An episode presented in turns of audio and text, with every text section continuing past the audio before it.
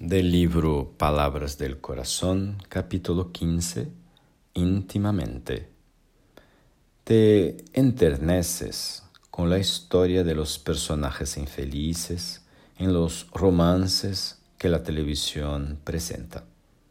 Te sensibilizas con la situación de las víctimas del drama social en los noticieros de la prensa. Entre tanto, anota por ti mismo. Las actitudes de las personas que te comparten lo cotidiano casi siempre son duramente analizadas por tu sentido de observación, mientras que tus gestos son detallados en profundidad por las criaturas de las cuales dependes o por las que sientes afecto. Eso nos induce a pedirte misericordia en casa y en el grupo de trabajo a que te vinculas.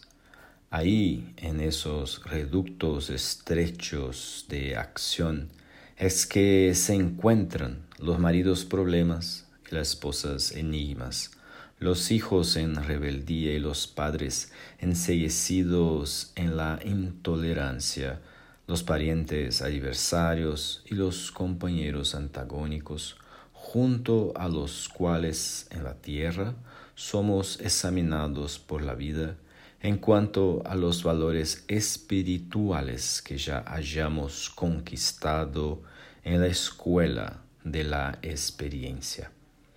La familia y el núcleo de afinidades son los recursos de la senda evolutiva en que todas las criaturas humanas son convocadas a los exámenes precisos cuyos resultados les barran o abren las puertas de la espiritualidad superior. Sea cual sea la cuestión que te aflige el mundo interior, Deja que la comprensión te ampare las manifestaciones personales, ya auxilia a los que aún no te pueden auxiliar. No siempre conseguirás besar la mano que te hiere, pero en cualquier momento dispones de la posibilidad de ofrecerle la bendición de la tolerancia. Paciencia y amor son los medicamentos del alma, capaces de curar cualquier relación enfermiza.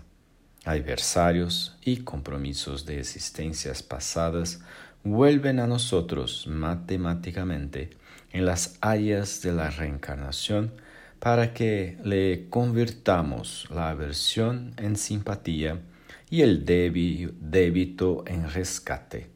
Nunca te olvides. Te será siempre fácil enseñar el camino de la luz a los compañeros que desconoces. No obstante, en la vida particular cada corazón es invitado a encender la luz del camino en sí mismo, a fin de que seamos viajeros desviados en la jornada de elevación. Extiende tu propia alma en la dádiva que hicieres.